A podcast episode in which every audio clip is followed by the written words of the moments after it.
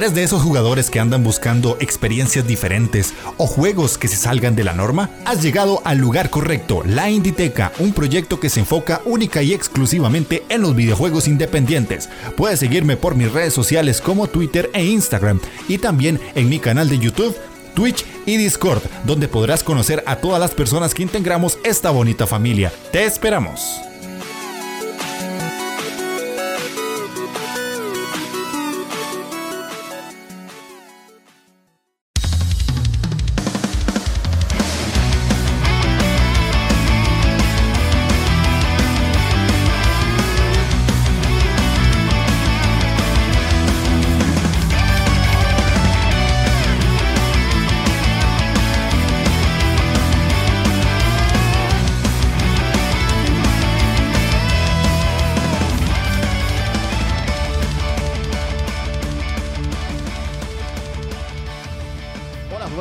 Están? Sean bienvenidos a la Inditeca, el podcast donde un tico y un vasco les van a contar su pasión por los videojuegos independientes. El día de hoy estamos en el sexto programa de la tercera temporada y como pudieron leer en el título, traemos de vuelta el especial de una compañía en específico. Cuando Gamelures se sumó ya a la Inditeca de manera oficial, hablamos de Devolver y el día de hoy Vamos a hablar de Supergiant Games, los creadores de Hades, de Bastion, Transistor y Pyre. Así que para todos los amantes de estos juegos y esta compañía, los invitamos a quedarse con nosotros en esta horita aproximadamente porque les vamos a contar un montón de detalles de la empresa que posiblemente algunos de ustedes sepan, pero estoy seguro que muchos de ustedes puede ser que no, porque hay mucha información y les aseguro que verse cuatro documentales seguidos durante un día genera mucha información y tengo bastante que contarles. Así que espero disfruten el programa. Así que de una vez empezamos. Gamerur, ¿cómo estás? Bienvenido. Muy buenas, mi querido amigo, mi querido hermano del otro lado del, del charco. Pues vengo con muchas ganas, vengo con muchas ganas. Ya sabes que me gusta siempre venir aquí, pero el tema que vamos a tratar hoy me parece es, una, es una empresa que ha sacado muy poquitos juegos, pero cada juego que saca, que ya iremos hablando de ellos, triunfa. Me parece genial. Sí, de hecho Supergiant es de esas compañías indie que han dado mucho de qué hablar y por eso es que tenemos mucha información y además son muy abiertos a exponer todo lo que hacen y tienen muchas cosas interesantes que vamos a ir comentando poco a poco. En sí, como la compañía tiene varios juegos, pues vamos a ir hablando de todo. Al final del programa vamos a leer comentarios, así que para todas las personas que siempre ponen comentarios, se les agradece, los vamos a leer. Puede ser que este programa llegue a la hora o se pase un cachito, pero esperemos que se queden hasta el final. Así que, para no atrasar mucho más esto, vamos a contarles qué es o quiénes son Supergiant Games. Para dar inicio con esto, bueno, tenemos que comenzar con los fundadores. ¿Quiénes fueron esas personas que dieron su primer paso al formar la compañía?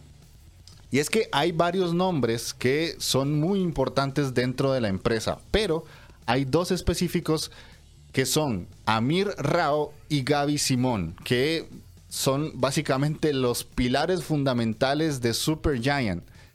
Como dato curioso, les tenemos que contar que ambos trabajaban en su momento en el año 2009 en Electronic Arts, pero después de un tiempo decidieron salirse de la empresa. Una vez que se salieron de ahí, pasados unos meses, agregan al equipo a otro pilar interesantísimo que hace que todo lo que es Supergiant a día de hoy se conozca como lo que es, y es Greg Kasavin, que es el escritor de muchas de las historias que conocemos a día de hoy. En su momento, Greg era un escritor para revistas de videojuegos. Y pues tenía mucha experiencia porque él hacía análisis y hacía cobertura de noticias y muchas otras cosas. Entonces subía sus eh, escritos a páginas de internet de análisis de videojuegos y obviamente tenía talento para ello. Y es aquí donde ellos tres toman la decisión de fundar Supergiant Games. Pero hay un dato súper curioso que Gamelur me gustaría que les contés cómo fue que ellos decidieron formar la empresa en un inicio. Sí, porque es que, mm, a ver, las formas de crear una empresa siempre han sido algunas han sido muy locas, muy raras. eh, están las típicas historias de empezamos, empieza nuestra empresa en un garaje. Bueno, pues estos no empezaron en un garaje. ¿Qué va? Empezaron en una casa. Porque cogieron los dos y después de salir de EA, que, ojito, estuvieron trabajando en juegos como Command and Conquer. Que es decir, que no es que estaban en plan ahí de becarios, no, no, no. Eran dos, dos trabajadores que estaban bien asentados en EA. Y decidieron pues abandonar la, abandonar la compañía y fundar su propia empresa, donde en su propia casa se fueron los dos a vivir juntos como compañeros de piso y a la vez como compañeros de trabajo y como socios. Es decir, es que ya no fue, es que me, encanta porque es que no fue en, un garaje, aquí ya directamente en una casa. Esto es empezar a lo grande. Sí, y lo más interesante de todo es que, de hecho, si uno se pone a ver videos y, entrevistas que les hicieron a ellos, existen grabaciones de cuando ellos están iniciando y se ven ahí trabajando con unos monitores súper feos que ni siquiera eran HD para la época. O sea, estamos hablando del 2009, que podría verse como un año cercano, pero es hace muchos, muchos años atrás que nosotros hace un tiempo, de hecho estuvimos hablando de los indies que salieron en la primera oleada indie, no sé qué, no sé cuánto. Bueno, hasta ese punto hay que retroceder para llegar a encontrarse con estas personas. Pero ¿qué sucede? En 2010, la compañía ya formada de forma oficial se presenta a la GDC y muestra, muestra un prototipo no jugable de Bastion. Ojo, esto es importante. O sea, estamos hablando de que en su momento fueron a la GDC pues a ver qué pasaba. Y ni siquiera llevaron un juego, llevaron una idea.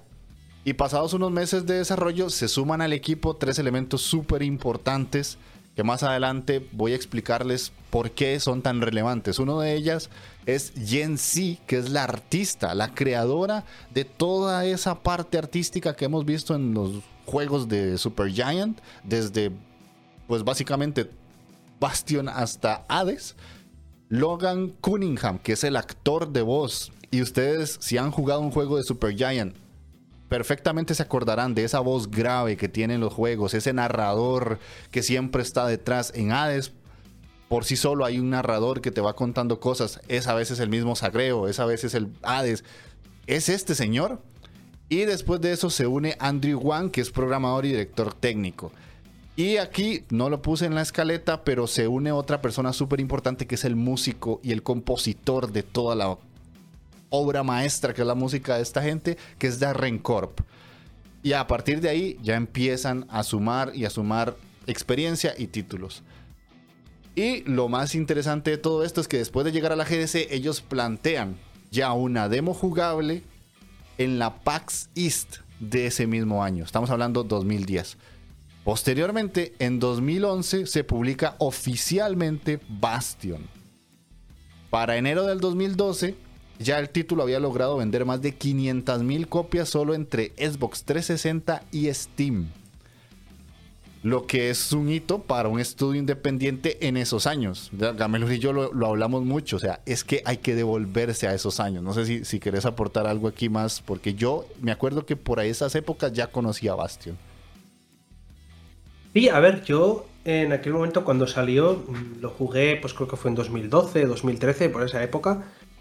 Y cuando yo ya lo jugué, que era un juego que ya estaba empezando a ser conocido. Mm. Era uno de esos indie que empezaban a destacar. Era como hemos estado hablando en otras ocasiones, em, de esa época no dorada, no de sus inicios de 2006, 2009, pero sí esa época un poco posterior que realmente, pues, mm, trajo grandísimas ideas. Es un juego muy cortito y para gente que no lo conozca, eh, es que no. Es que no.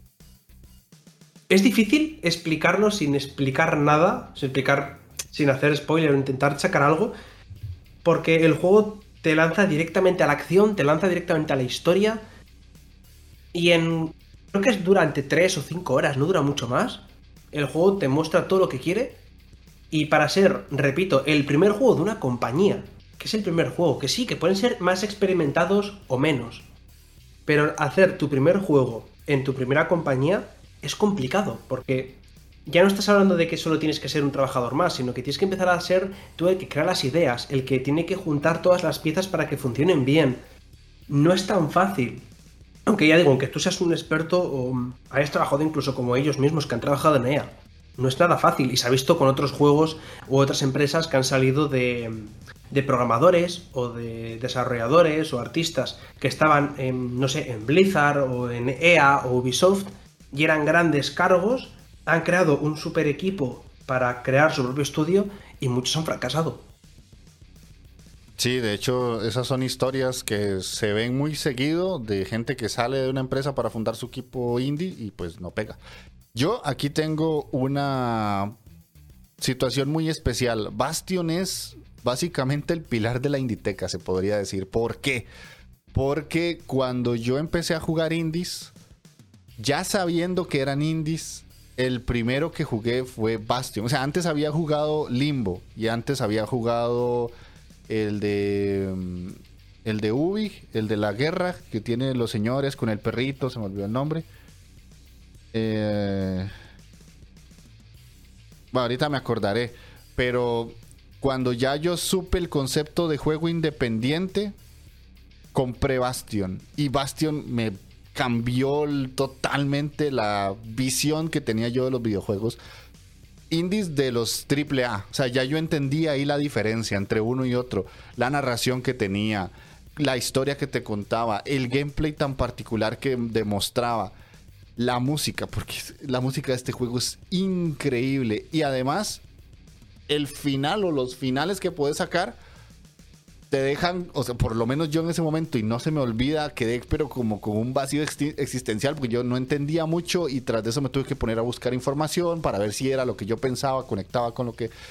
Bueno, básicamente Bastion se convirtió eh, en, en esa pequeña semilla junto con Limbo, pero Limbo yo lo jugué pensando que era solo un videojuego de, pues más del género videojuegos, o sea, ya Bastion fue como, ok, esto es algo distinto y ahí empezó mi amor no solo por los indies, sino por Super Giant. Si seguimos avanzando en el tiempo, tenemos que remontarnos hasta el 2014, o sea, tres años después de Bastion. Ellos presentan el alfa de un nuevo proyecto, que en este caso es Transistor. Un juego que, si bien mantiene el arte, y la vista isométrica del primer juego, recordemos que Gen Z, la artista, se mantiene, todavía sigue, eh, cambia totalmente a nivel jugable. O sea, ya no es un juego de acción como Bastion, sino que es un juego de acción en tiempo real con asterisco. Porque aquí ya estamos en un juego que es totalmente estratégico y que te permite pausar las acciones para vos pensar qué hacer y cómo derrotar a los enemigos. Y además de eso, posee una protagonista femenina. Esto le da un giro totalmente diferente a lo que habían presentado en el primer título. Y entre una de las tantas eh, horas de documental que me tiré entre ayer y hoy, el, equipo desarrollador explica que les tomó mucha cantidad de tiempo decidirse por el protagonista de Transistor, porque inicialmente era un personaje masculino que tenía un pasaje un pasado de boxeador y perdía a la esposa y ya tenían incluso hasta el personaje dibujado. Pero en un viaje de regreso de la E3 iban hablando, de hecho, si ustedes ven el documental, hay, hay un video donde van ellos como grabándose a sí mismos entre Kasabin, que es el escritor del estudio, y Jen Z, que es la artista, se plantearon la idea de, utilizar una mujer como protagonista y nunca se lo habían planteado. O sea, fue como que estaban muy ceñidos en la idea de que el protagonista tenía que ser sí o sí hombre. Pero fue como que les dio una chispa de iluminación y cualquiera podría decir, pero solamente decidieron cambiar el género. Es que es una idea que gira en torno a muchas cosas. O sea, ya planteaste un personaje, la historia gira alrededor del personaje, todo el arte y todo lo que tiene que llevar el personaje ya está establecido. Y cuando dicen, pero ¿por qué no usamos una mujer con estas y estas características? Y fue a partir de ahí que todo cambió y Jensi, básicamente el personaje de Transistor lo dibujó en una hora. Después de que ya este dijeron, bueno, sí, ella dijo así como, lo ponen así en el, en el documental, ella llega y dice, hold my beer, y se puso a dibujar como unos bocetos y casi que el personaje que se escogió fue 95% trasladado al juego. No sé si vos conocías este detalle.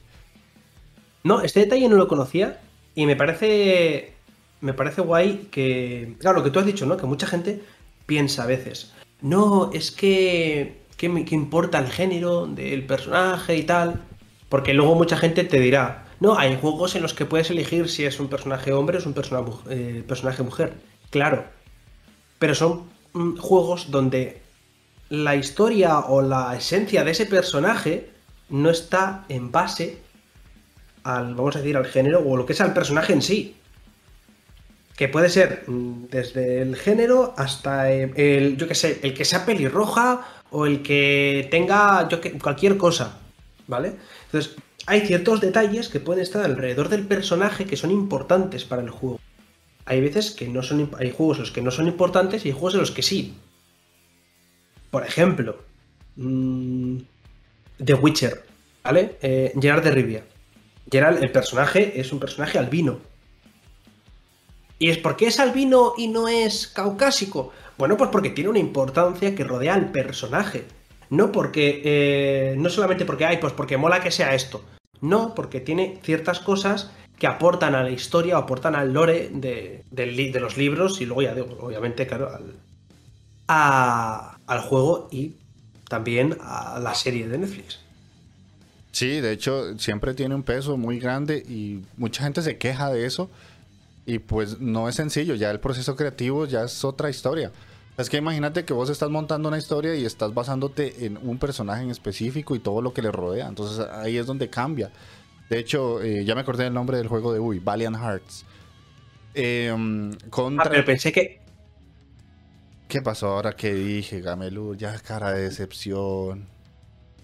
Cuando me has dicho lo del juego de la guerra y el perro, yo estaba diciendo, ¿de qué juego me habla? No me suena, no me suena de nada. Y lo primero que he pensado ha sido Valiant Hearts. Pero como me estabas, me estabas hablando de juegos indie que estabas jugando en aquel momento, Yo, no me yo no me estaba pasando por la cabeza el maldito Valiant Hearts, porque Valiant Hearts no es indie. No, yo lo sé, yo, lo sé, yo lo sé, cabrón.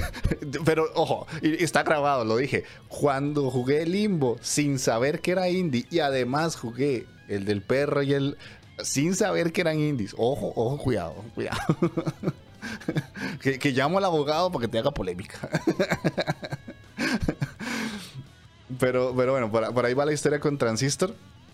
El juego sale a la venta el 20 de mayo del 2014 y aquí es donde se nota un cambio luego del éxito de Bastion. De hecho, cuando salió Transistor, ya Bastion había vendido 2 millones de copias.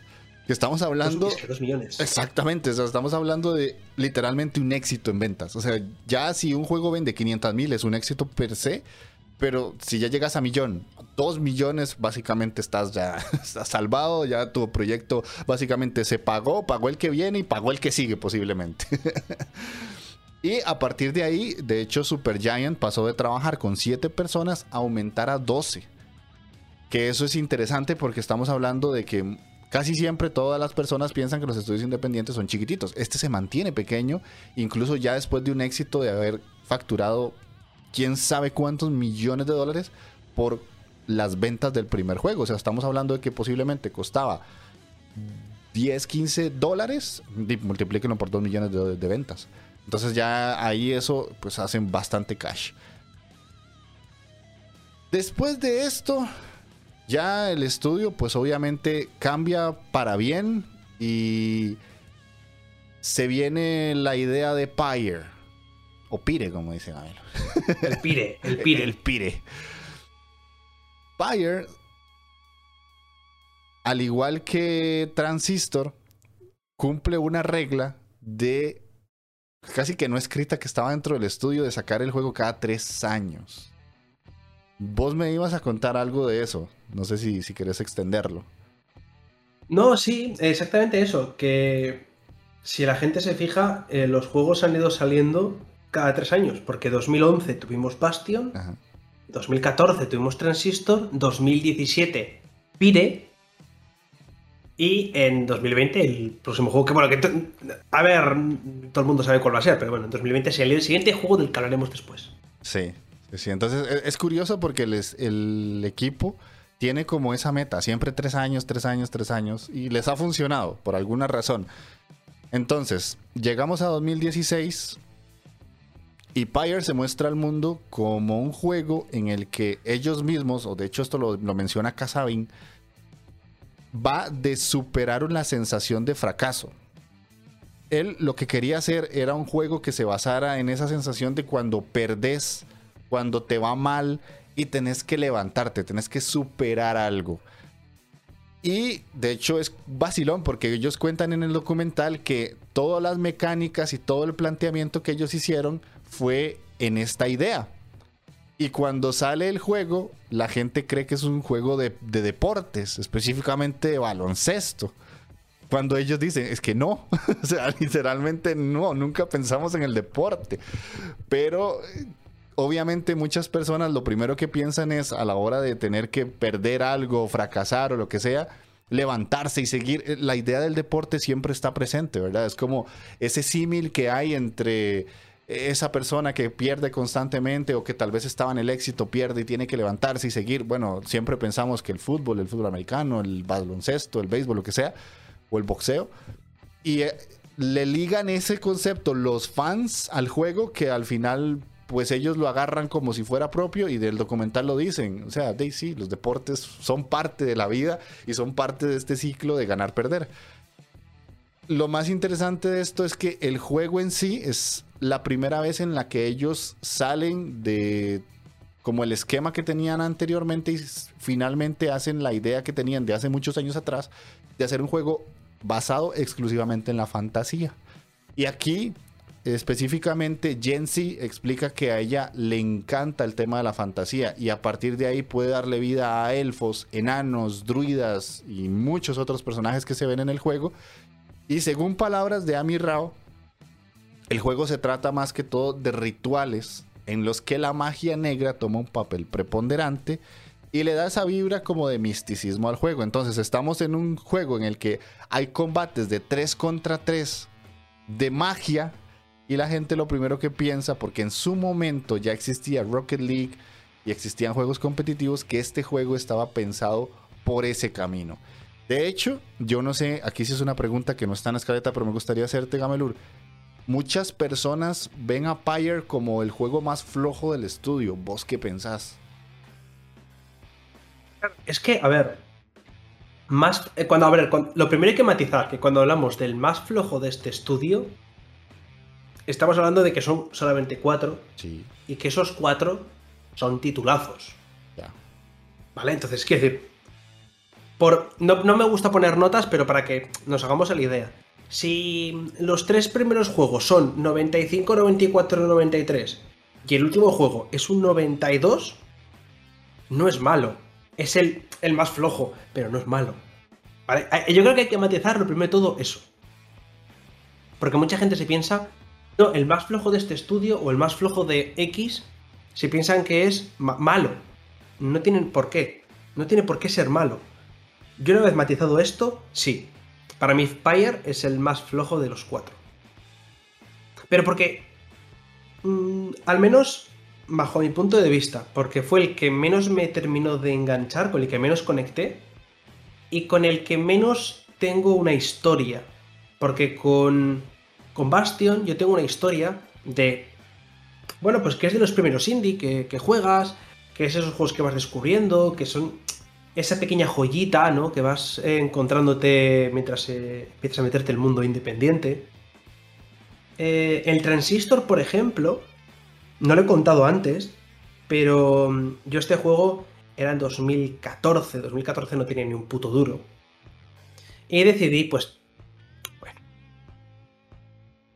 comprarlo. Lo decidí comprar en unas ofertas de la tienda de Skid Row, ¿vale? Que me salía por, ahí. te puso un loro en el hombro y. Sí, sí, se puso un lorito en el hombro. cosas que pasan. Pero lo probé, lo jugué, me lo pasé, me lo pasé, pero creo que el juego, si no, creo que dura 8 horas. Bueno, pues me lo pasé en 3 días o 2 días. Me, lo, me lo fumé enterito del tirón. Y dije, vale, ahora me siento mal. Ah. Entonces, al de un par de meses, cuando lo vi en Steam, lo vi en oferta y dije, lo voy a comprar. Y luego dije, no. Y espera que se terminasen las ofertas para comprarlo a precio completo. Porque dije, me lo voy a comprar porque está en oferta y coño, ya que, ya que me he puesto aquí el lorito, pues Digo, bueno, venga, me lo voy a comprar para, porque es un que me ha gustado mucho. No me puse el lorito. Decidí, ya que me había, perdón, ya que me había puesto el lorito, decidí decir, vale, ahora me voy a castigar, no lo voy a comprar en oferta, me lo voy a comprar al precio completo. Y me lo compré al precio completo. Pues, pues... Mi, no lo he jugado, no, lo he jugado, pero lo tengo ahí. Mis respetos porque yo, yo hice algo similar con, con Shovel Knight, que ya aquí viene el necio, el Shovel Knight.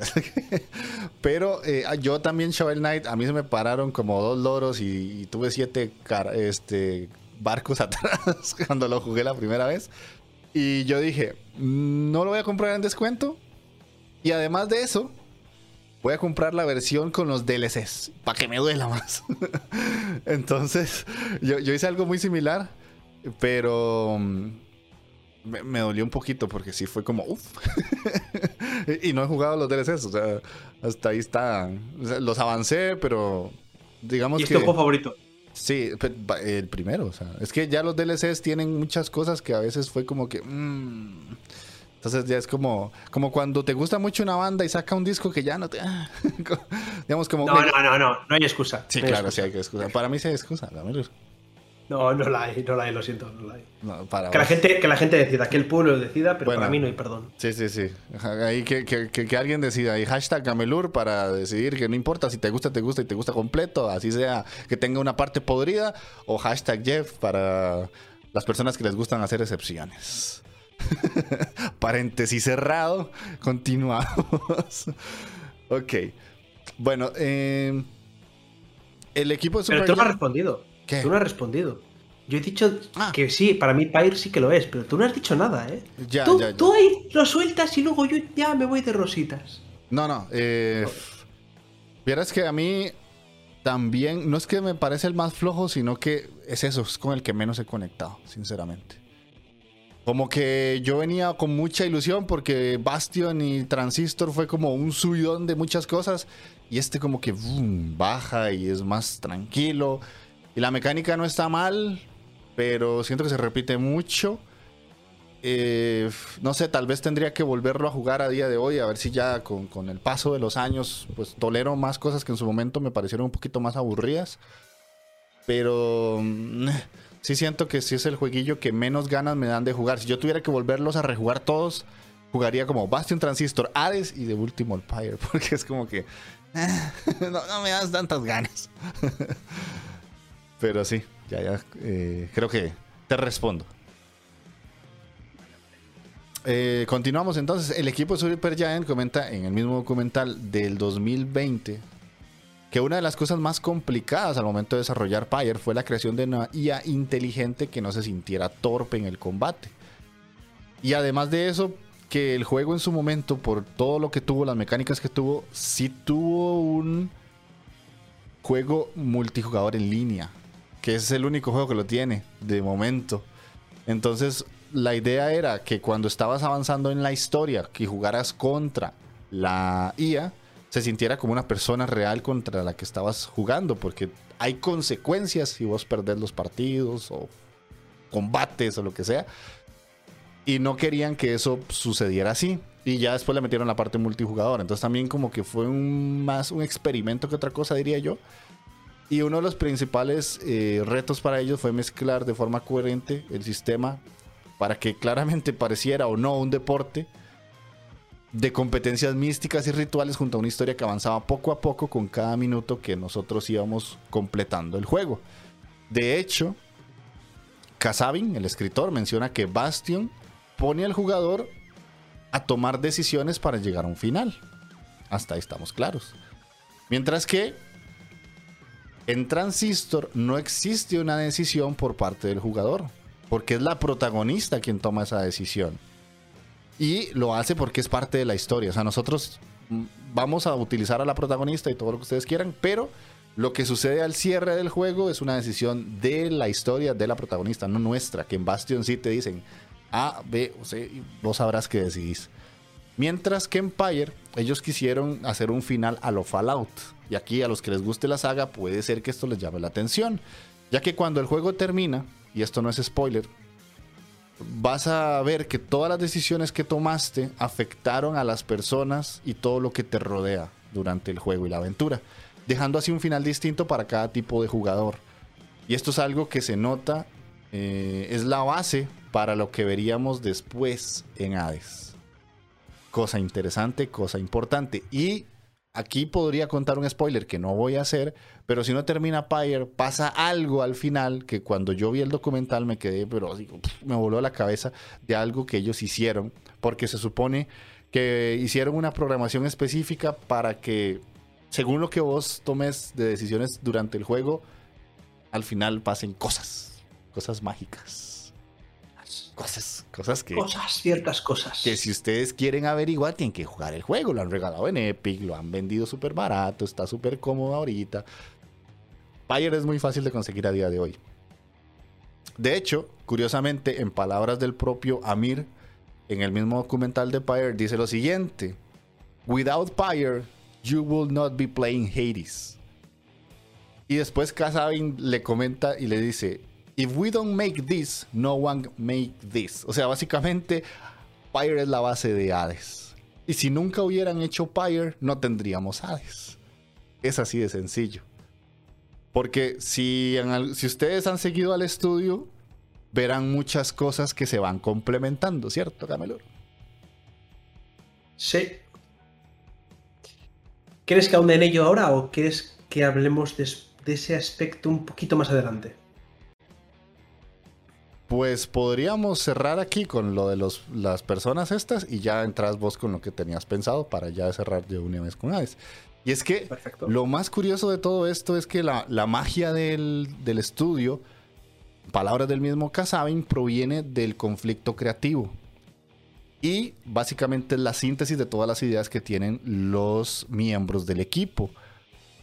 Por eso es tan importante el trabajo que realiza cada uno de ellos. Y si nos retomamos al inicio del podcast, ya hace casi 30 minutos, les mencioné varios nombres. Y el mismo Kasabin lo, dice claramente. Logan, que es el actor de voz, es el encargado de crear muchas de las voces más importantes de los juegos de Super Giant. Por otro lado, Jen Z, que es la artista, es una de las piezas más importantes del estudio porque es la encargada del arte que hemos conocido por muchos años. Y Darren Corp, que es el compositor de la música, le ha dado vida a nivel sonoro a todas esas historias que nosotros hemos ido jugando durante todo este tiempo. Y es que si ustedes se meten a la página oficial de Super Giant Games, de las 20 personas que trabajan ahorita, se mantienen todas las que fueron fundadoras. Está Amir, está Gavin Simón, está Darren Corp, está Jen C, está Greg Casabin, está Andrew Wan todavía, Logan Cunningham existe y ya se le van sumando personas que llevan muchos años en la compañía, pero que en algunos se fueron sumando, qué sé yo, a partir de Pyre o a partir de Hades. Y ya es como que la compañía se fue haciendo más grande, pero llegan hasta 20 personas. Nada más. Es un equipo pequeño y se ha mantenido pequeño. Cosa que comparte con Devolver Digital cuando hicimos el primer especial. Aquí ya hay una cosa que va sumándose en cada una de las dos empresas. Entonces aquí Gamelur nos, nos va a aportar algo súper interesante, además de lo que ya les dije. Sí, porque mm, personalmente creo que Hades, que es el, juego que, el último juego que ha salido ahora, se podría decir que es el culmen, es la obra magna, a día de hoy al menos, de Super Giant Games. Porque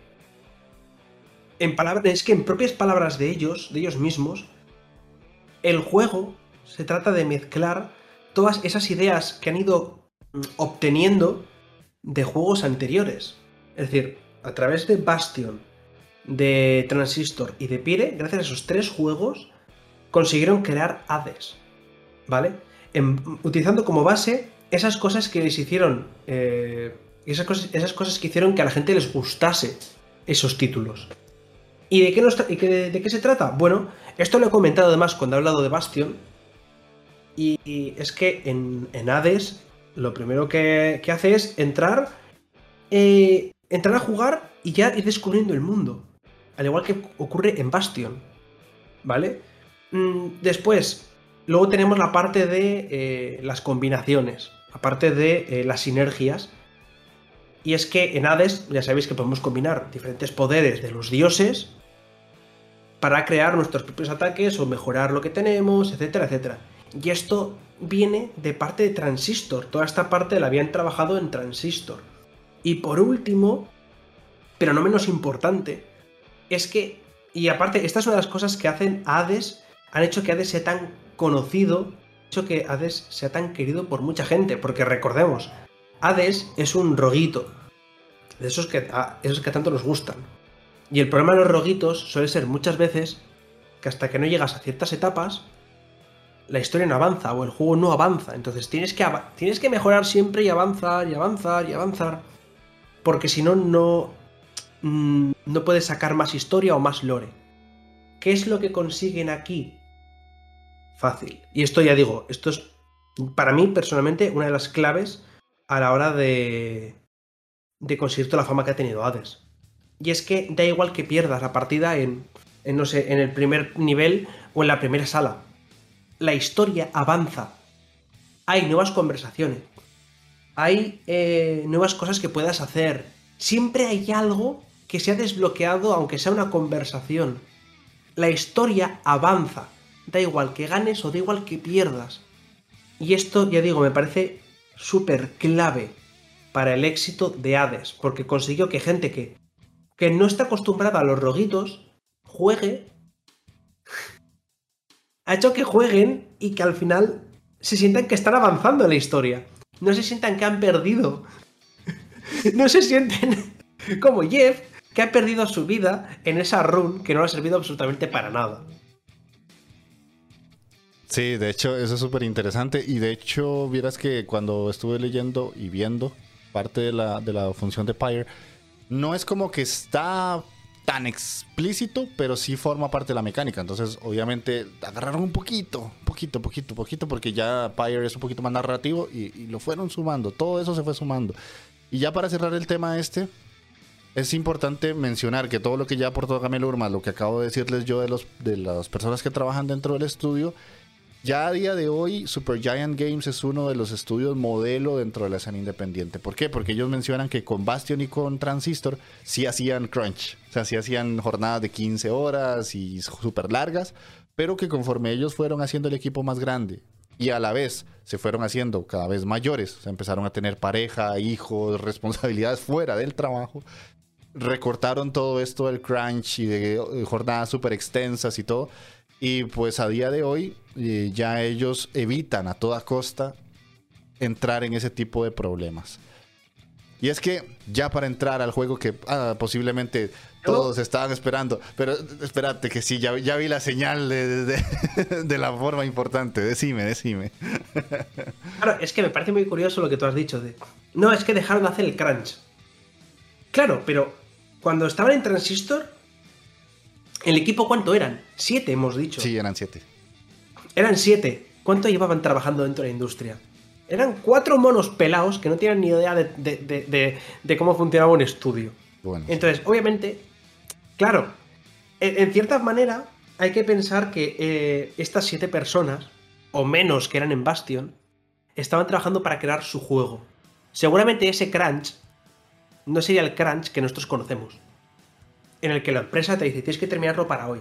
No, era el momento en el que ellos decían tenemos que sacar nuestro puto juego de una puta vez y tiene que salir ya. Y queremos sacarlo. Queremos tener esto aquí. O queremos llegar al E3 o queremos llegar a este evento. Queremos sacar contenido ya. Y se metían a trabajar porque eran poca gente y obviamente no podían permitirse... Mm, mm, iba a decir comprar, no, no podían permitirse contratar a más gente. Ahora, con Y luego con Hades, ¿qué pudieron hacer? Contratar más gente. Entonces, si tienes más gente, puedes tener tu, tu, abanico de trabajo, lo puedes eh, repartir, puedes hacer que todas las tareas que tenías, pues igual te lleve menos tiempo. Luego tú también tienes más experiencia a la hora de planificar muchas cosas y por tanto tú también te puedes organizar. ¿A quién no le ha pasado que dentro de su primer trabajo o dentro de su primer proyecto quiere intentar hacer muchas cosas y se da cuenta que no le da tiempo a hacer nada, lo hace todo mal, le sale a prisas. Y, en base a la experiencia, ¿qué es lo que va consiguiendo? Hacer las cosas mejor. Y más, más, rápido. Claro, las cosas se hacen antes. ¿Por qué? Porque la práctica hace al maestro. Y eso es así y ha sido siempre así. Y yo creo que esa es la parte importante. Eh, ¿Que estaba mal? Pues sí, obviamente estaba mal. Pero seguramente ese crunch que se estaban haciendo, no lo estaban haciendo por, no, es que tenemos que cumplir con estas fechas. No, es que tenemos... No, EA eh, e nos ha dicho que tiene que salir para, para el mes que viene. No. Seguramente era porque decían, tenemos que sacar nuestro puto juego ya.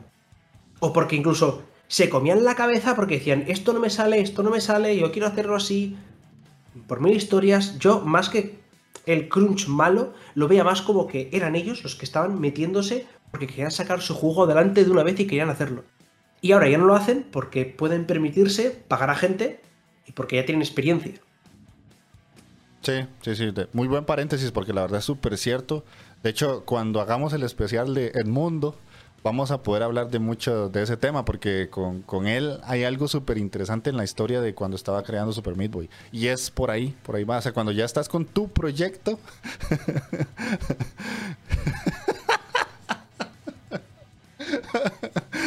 Esta parte, por favor, véanla en video. Para los que escuchan el audio, por favor, vean esto en video. Cuando, ese día me voy a tatuar, ese día me voy a tatuar aquí en el pecho. Edmundo. Edmundo. Edmundo. Ay, qué bueno. Bueno, sí, cuando, cuando hagamos el especial de Edmundo Macmillan, vamos a hablar mucho de esto. Porque sí, una cosa es hacer el crunch, otra cosa es luchar por tus sueños, básicamente. Pongámoslo de una forma ilusionada. Em, spoiler. Sí. No fue luchar por tus sueños, fue literalmente luchar por tu vida. Por, pues, sí, por tu vida. Con Edmundo. Porque. Eh, sí, porque en el caso de Edmundo, ya hablaremos, es que ya hablaremos de él, porque este tema lo traté en un podcast que hice, ya sabéis, reflejando el juego. El otro podcast que tengo también en diferido, en formato audio que hago con el querido abogado freak, puedes poner aquí en plan música de teletienda o algo. Eh, en el que analizamos por muchos juegos y sus, sus influencias o la historia que tienen detrás, etc. Bueno, también hablamos del Hades, hicimos un podcast del Hades donde hablo estas cosas que está comentando, muchas las hablamos en ese programa.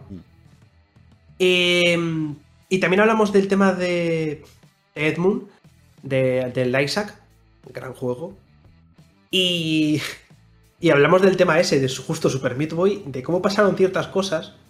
Que si queréis saberlo, pues podéis escuchar ese programa. Pero si os da pereza o si solamente queréis escucharnos al, al dúo Bastico, pues entonces tenéis que esperaros porque no quiero hacer spoiler, pero literalmente fue sacar ese juego por su vida. Sí, sí, sí. Pero bueno, ahí les dejamos un pequeño cliffhanger por si quieren, ahí nos piden comentarios. Entonces, cerrando este segundo gran paréntesis que se abrió. es el corchete y luego el paréntesis. Exacto, exacto. El 7 de diciembre de 2018, en los Game Awards, se anuncia el estreno del acceso anticipado de Hades. Pero con asterisco. Y aquí a Gamelur, el asterisco es lo que le arde porque fue en la tienda de la Epic Games Store. Y la selección de hacer esto fue porque ellos dijeron, o eso es lo que dicen en el documental, la política de Epic para poner a los desarrolladores como el foco de la tienda fue su principal motivación. Y esto fue un momento polémico no solo para el estudio, sino por lo que se vivió en ese instante por la política de exclusividades para PC. Así que Gamelur, si quieres aquí aportar algo, todo tuyo el micrófono. A ver, ellos han dicho que su principal motivación fue eh, la, plataforma Epic. A ver, Super Giant, vuestra verdadera motivación fue exactamente esto. Esa fue vuestra motivación. No engañes a nadie, Super Giant. De verdad, que me gustan mucho vuestros juegos. ¿Vale? Pero no me quiero calentar. No me quiero calentar. No me vengas diciendo soplapolleces de. ¡Ay, es que lo hacemos por. No, lo hacías por el dinero. Lo hacías por el dinero. Di la verdad, de verdad. En serio, no pasa absolutamente nada. Dilo. Pues mira, pues nos ofrecieron mucha pasta. Vimos que. Oye, pues merecía la pena porque así podríamos desarrollar más tiempo el juego o podríamos permitirnos, eh, en vez de sacar un Kickstarter, hacerlo aquí para no sé qué, para no sé cuál, y así, pues, eh, tener mayor presupuesto. ¡Guay! Me jode. Pero al menos admítelo. No me vayas diciendo que es por la plataforma. No, Super Giant. Esto que dice Gamelur, la verdad es que tiene mucha telita que cortar. Hay mucho de qué hablar de Epic Games, cuando salió, lo de las exclusividades en PC y muchas otras cosas más, porque es un tema que podemos abordar bastante desde la parte independiente y no tan independiente. Y es que todo está muy interesante, pero sinceramente creo que esto lo vamos a tener que hablar en otro podcast, porque solo así lo vamos a poder cubrir de forma correcta. Y Gamelur, pues ese día se va a desahogar con ganas, papá. Van a ver que sí. Pero bueno, continuando Estoy preparado. Claro que yo sé que preparado siempre estás. Para continuar con la parte de Hades, eh, según la web de Night Games, que fue una fuente bastante confiable de lo que pude averiguar sobre la compañía, en un momento eh, se mencionó lo siguiente, los hitos se vuelven mensuales. Estamos hablando de Hades, de cómo fue saliendo, porque acordémonos que estamos en la época donde el juego era Early Access. Entonces los hitos se vuelven mensuales en vez de trabajar con tiempos más largos como habían hecho sus anteriores proyectos. Y para diseñar, producir y testear novedades, les servía mucho más para tener un ritmo más frecuente. Es una forma más disciplinada de trabajar. Y es, Greg Kasabin explicaba para Gama Sutra que en Supergiant siempre valoraron la planificación y la disciplina en la producción. Y eso ha sido esencial para el éxito del proyecto en este caso.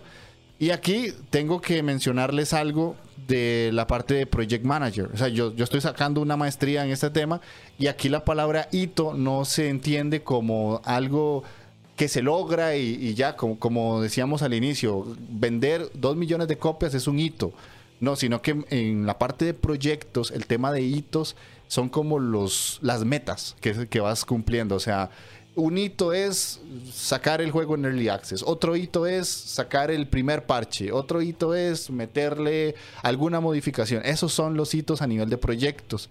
Y los proyectos actuales o todas las empresas, digamos que se jactan de jugar dentro de la nueva oleada del proyecto el Project Manager, lo que usan es pequeños avances. Ya no es ese momento en el que yo saco todo un producto y ya está finalizado, está cerrado y hasta que esté listo sale a la venta. Por eso es que actualmente vemos muchos videojuegos que salen y tienen actualizaciones. En el AAA se ve mucho, porque todo eso se ve desde el punto de vista del proyecto. Entonces un proyecto se piensa a un plazo de tantos años y se le van sacando iteraciones. Y así se trabaja de una forma más fácil y controlada.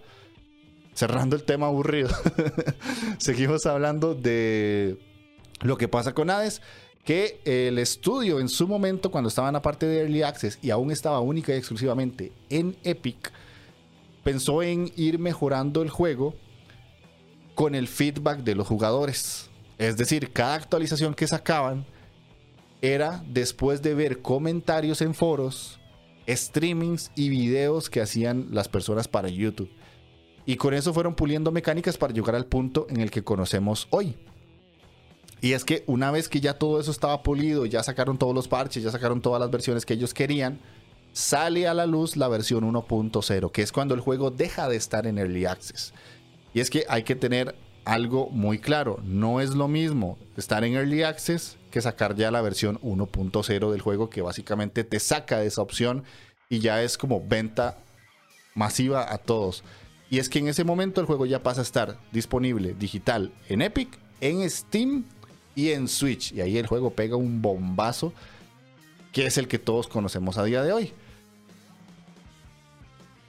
De hecho, en el documental de No Clip, al momento de la salida, hay una parte súper interesante en la que se ven ellos que están muy frustrados porque cuando sale la versión 1.0, para la compra, cuando yo no tenía el juego, lo compro me sale perfecto. O sea, me sale el juego 1.0 con todas las actualizaciones y todos los parches. Pero las personas que habían comprado el juego en Early Access no tenían los parches.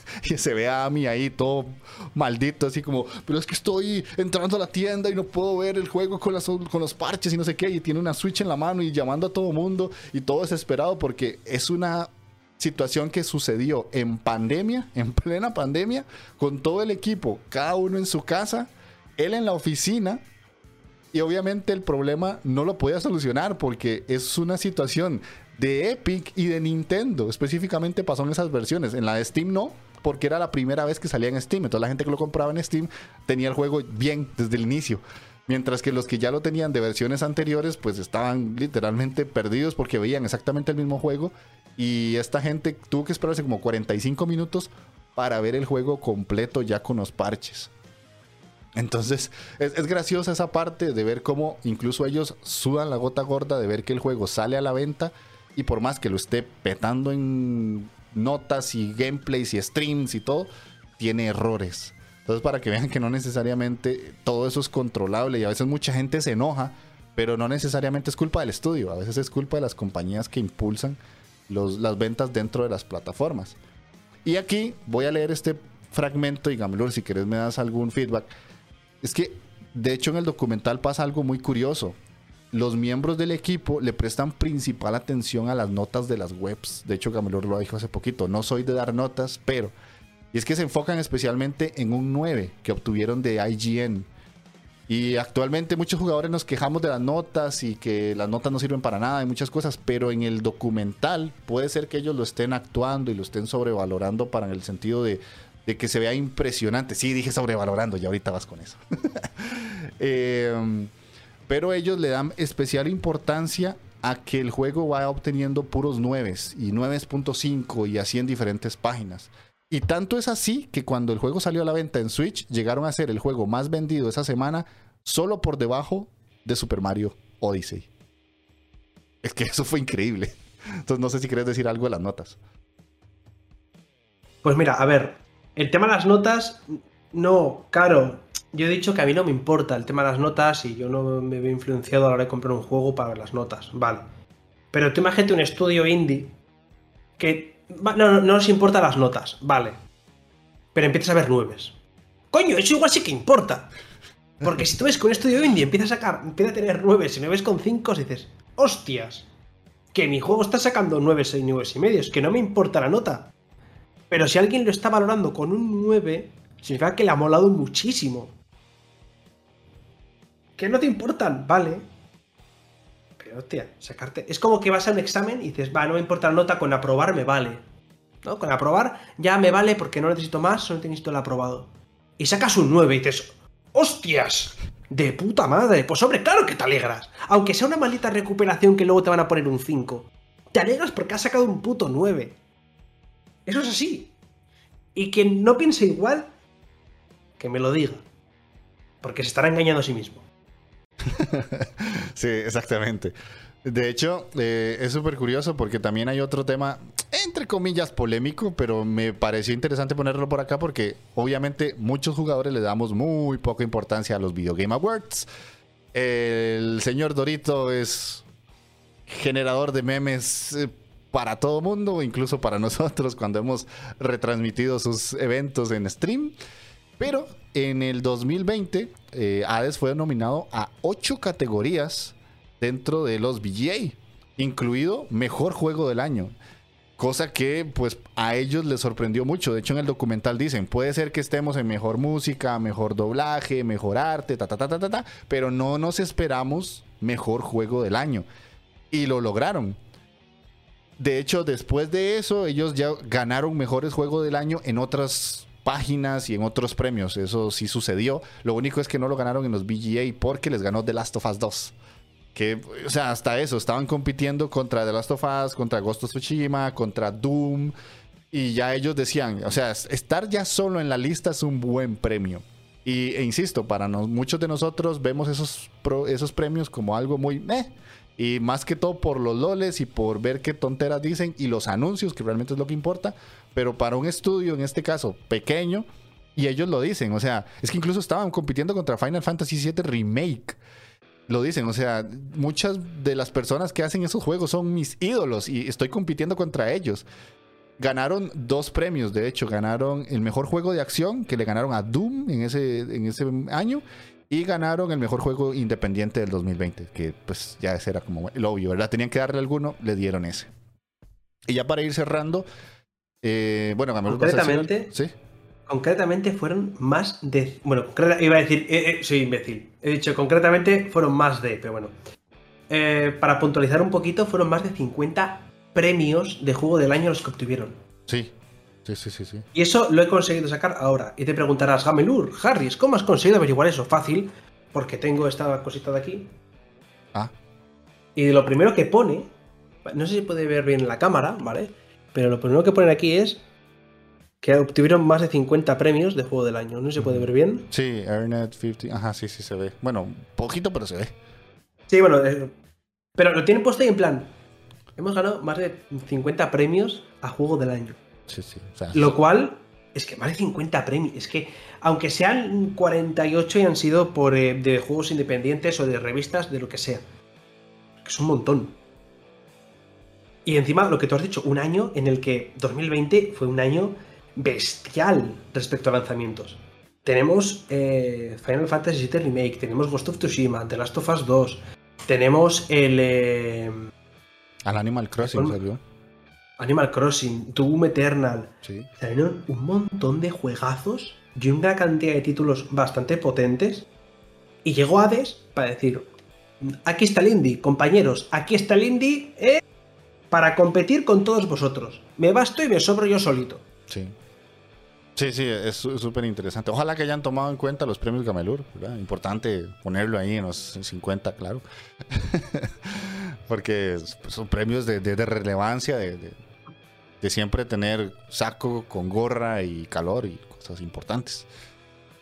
Pero bueno, para ya ir cerrando, eh, una de las cosas más interesantes de, de Hades es que ya para la versión 1.0, ellos mencionan que solamente Sagreo, ojo, solo Sagreo tiene entre 8.500 y 9.000 líneas de texto. Para que alguien se dé una idea de lo, lo complicado, difícil, como le quieran llamar, que fue crear todo ese diálogo que cuando uno lo juega se siente tan natural. De hecho, después de Sagreo, el personaje que tiene más líneas es Hades, el papá, que tiene aproximadamente mil. Y lo que menciona Darren Corp es que hay un aproximado también, porque no lo sabe decir a ciencia cierta, me imagino ya pierde la cuenta, hay 300 mil palabras dentro del guion. O sea, estamos hablando de un trabajo absurdamente laborioso para llegar a, ese punto. Entonces, ya para ir concluyendo con todo lo de Super Giant, que ojalá les haya gustado todo lo que les hayamos comentado, hay que mencionar que hay grandes rasgos de Super Giant pasando por sus juegos que yo he podido recuperar en todo esto luego de ver documentales y leer varias webs y todo. Y hay que entender que es un estudio muy pequeño, o sea, a día de hoy son solo 20 personas trabajando ahí. Y como les dije hace unos minutos atrás, hay personas que se mantienen dentro del estudio. Y no solamente es el hecho de que sea un estudio pequeño, con un grupo pequeño de personas, sino que hay algo interesante que es que casi nadie se les ha salido del line-up que tienen. O sea, se mantiene Amir Rao, Darren Corp, Gavin Simon, Gen Z, Gref Kasabin y Logan Cunningham.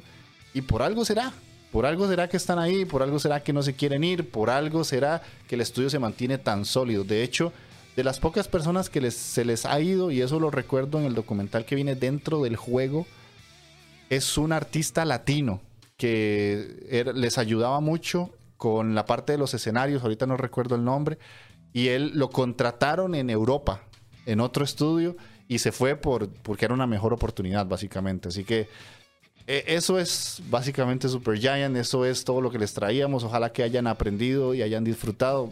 No sé, Gamelur, si tenés algún comentario que agregar. Eh, sí, solo me hay que decir una pequeña cosita. Y es que el año que viene tendremos nuevo juego de Super Giant. Cierto. Qué bueno que hay alguien con buena memoria en este podcast.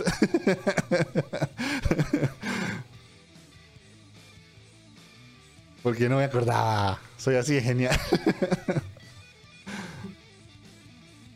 de verdad, muy típico de este hombre. Sí, sí. No, es que no me sorprendes ya. Ya hay un punto en el que no me sorprendes.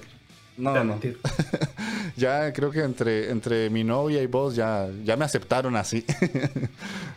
Sí, a ver que sí, ya no se puede volver. Se viene, así que, insisto, ojalá les haya gustado el programa, ojalá se hayan divertido. Pasaron muchas cosas interesantes, muchas risas, momentos que se van sumando a, los momentazos del Team Bastico. y pues hasta aquí llega la parte del programa con respecto a Super Giant. Vamos a pasar a leer comentarios porque nos dejaron bastantes cosas que les sigo agradeciendo a todas las personas que nos escuchan y a todos los que dejan ahí su comentario en las diferentes formas que tienen para hacerlo. Ya saben que si quieren dejar un comentario pueden hacerlo en la caja de comentarios de YouTube, en la parte del podcast en video, en iBooks, en la cajita de comentarios o entrar al Discord de la Inditeca, que en todos los programas está el enlace directo, hay un canal específico de comentarios podcast. Entonces, bueno, en el programa pasado que hablamos de las páginas de Kiss y cómo funcionaban y qué eran los marketplaces y todo esto. Y si no lo han escuchado, les invitamos a ir a escuchar ese programa porque también tiene muchas cosas interesantes. Tenemos varios comentarios en el canal de YouTube, empezando por Gentleman al Link, que nos pone, muchas veces esas páginas cazan keys de los desarrolladores independientes. Algunas tiendas donde el desarrollador tiene la libertad de vender sus keys pero solo son algunas reconocidas como Instant Gaming o Humble Bundle. Él es desarrollador, de hecho, de videojuegos. Tiene un videojuego que se llama Queen's Army, mexicano. Eh, por si quieren buscarlo, casi siempre lo, van a encontrar muy baratito en Steam. Es un run and gun, si no me equivoco. Y pues es un seguidor fiel de la Inditeca, sinceramente. Se le, quiere, se le quiere. Tenemos a Kyra North, que nos pone: Me ha gustado mucho la charla, chicos. Conocí las webs de Keys para streamers pero nunca he probado ninguna. Es curioso saber cómo funcionan desde dentro. Y pues sí, Kaira, sí eh, la conozco por la Taberna del Android, en podcast en el que yo formo parte, y también ella pues tiene canal de YouTube, tiene dos canales por si quieren seguirla. Eh, hace un tiempo atrás hacía mucho stream. Pues para todos los que son streamers, en ese podcast específico hablamos de páginas de keys donde podés solicitar keys para streamear o hacer videos, o reviews, o reseñas, lo que sea. No lo vamos a decir ahorita porque vayan, escuchen el programa, ¿verdad? Después tenemos a Seiba Software and Arts. Nos pone, vaya, me pregunto quién será ese misterioso, pero claramente sabio y talentoso indidéptico del que hablaron durante el podcast de hoy. ¿Quién será? Vaya, vaya. no, no será Seiba Software and Arts, creo que no. Después de eso tenemos a Rodolfo Zamora que nos pone, G-Round es un concepto un poco distinto. Para el dev es más una opción de hacer QA, porque la gracia es que pones el juego todavía en desarrollo o en beta y la gente de G-Round lo pone en rotación. Los jugadores lo testean y ellos ganan puntos que pueden canjear por goodies en la tienda interna de ellos. Nunca he usado el servicio, pero puedo, no puedo decir si es bueno o es malo. Yo la verdad nunca lo he usado. No sé vos si has usado G-Round. Pero yo no. Es que estoy buscando, es que solo debo mirarlo. ¿eh? O sea, yo estoy dentro de la plataforma, tengo cuenta, pero nunca he jugado un juego de G-Round. Es que no sé si es la que estoy pensando que es.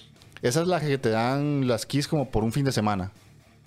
Eh, sí, y que tienes durante un tiempecito. Sí.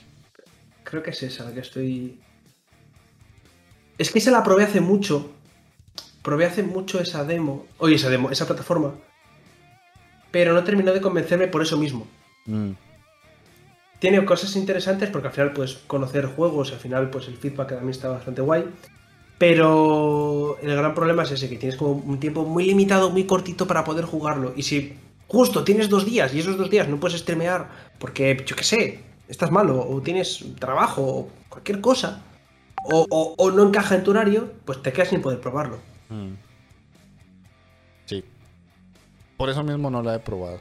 De hecho, Rodolfo vuelve a comentar eh, más abajo y esa, esa pregunta que le hizo Gamelura Jeff me recuerda un día de esos que Mental Checkpoint hizo un video sobre mecánicas adictivas con un sponsor de Ride Shadow Legends. El sarcasmo y la ironía son palpables en el video.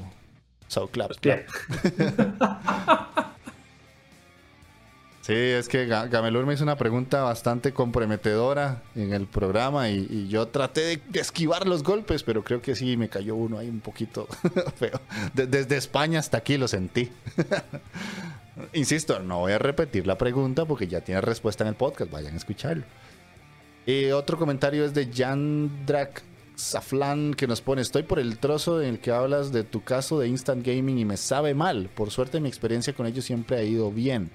Una vez comprando unos DLCs para mi novia de una key no funcionaban, pero me lo solucionaron al momento. Y habré comprado como 80 juegos para mí, DLC para mi novia y algún PlayStation Plus para, para mi cuñado. Una lástima que algo tan útil como es comprar a un precio más bajo, la gente se aproveche y haga cosas ilegales. Ah, y la putada más grande que me ha pasado es que alguien me robó la cuenta de Origin y la vendió a otra persona. Pero eso sí que debía ser una web de cuentas totalmente robadas. Pues sí, sinceramente. Aquí tengo que hacer un pequeño matiz, porque ha dicho algo muy interesante. Y es que dice que una lástima que algo tan útil como es comprar a un precio más bajo, la gente se aproveche. No es que a raíz de que haya juegos más baratos la gente se aproveche, no. Es que la cosa está en que la gran mayoría de esos juegos baratos, o esa tendencia de los juegos baratos, se ha creado a raíz de esto. No es que las cosas ilegales hayan salido a raíz de los juegos baratos. Creo que también es una cosa, un matiz muy importante a destacar. Porque antes de que existiese Humble Bundle, ya estaba G2A. Sí. Y para quien no sepa lo que pasó con G2A, volvemos a lo mismo. Volved a chequear el podcast anterior.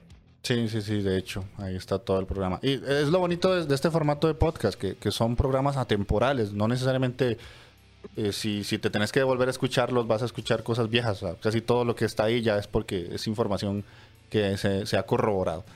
Y Darko Takahashi, Takashi, oh, siempre lo digo mal, Darko Takashi nos deja en, Igual. en el iBox un comentario que dice: Conclusión. A Gamelur le dan más kiss porque Jeff es tercermundista. Muy buen programa, chavales. ¿Qué, qué crees que haga? Soy vivo en Costa Rica. Está el sello aquí en mi frente. Sí, la, la, verdad es que sí. No lo queríamos decir. No queríamos ser nosotros los que lo dijéramos, pero sí era, era pero, así. pero, yo, yo veo una bandera de Españita, pues yo pienso, y sí, España más gente. veo una bandera de Costa más- Rica, ¿qué es esto? ¿Cuántas veces hemos hecho tú y yo esa coña? De que no te daban esta key por tal. Miles. Miles. Y yo me la creo, o sea, sinceramente yo creo que es así.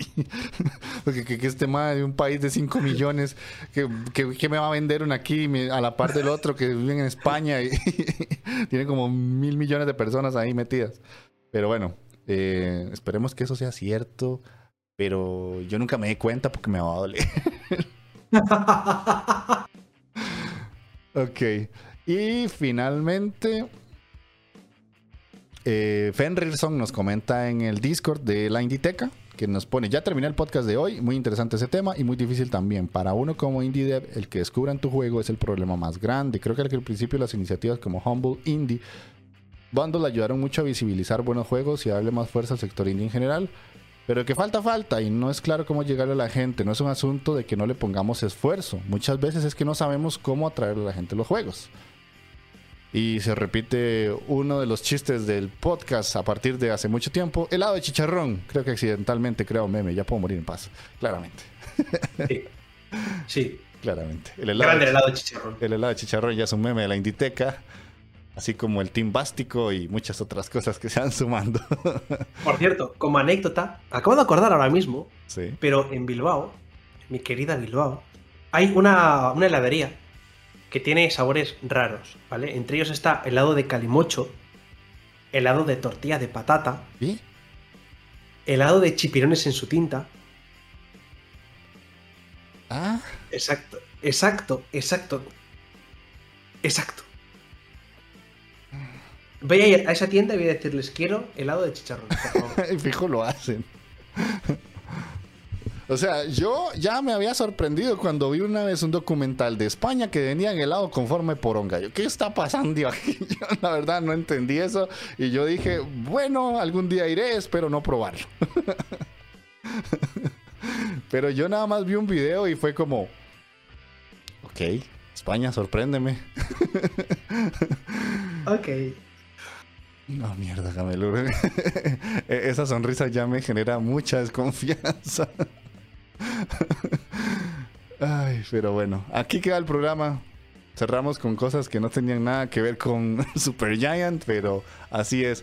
Eh, si quieren algún programa off topic en el que hablemos muchas estupideces, con gusto lo hacemos. Tenemos mucho de qué hablar. Así que, te puedes ir. Mucho de qué hablar sobre nada en concreto. Exacto, exacto, exacto. Somos especialistas. Eh, si quieres te puedes ir despidiendo, porfa, con más de una palabra. Pues nada, la verdad es que, como siempre, Jeffrey, ha sido un placer poder participar en este programa de la Inditeca, poder estar hablando contigo de temas tan interesantes y poder charlar, conversar sobre siempre el mundo independiente, esa cosa que tanto nos apasiona, esa cosa que tanto nos gusta, esa cosa que queremos expandir hacia el resto de nuestros oyentes, esa cosa que queremos que todo el mundo empiece a conocer. Adiós. ok, me, gustó.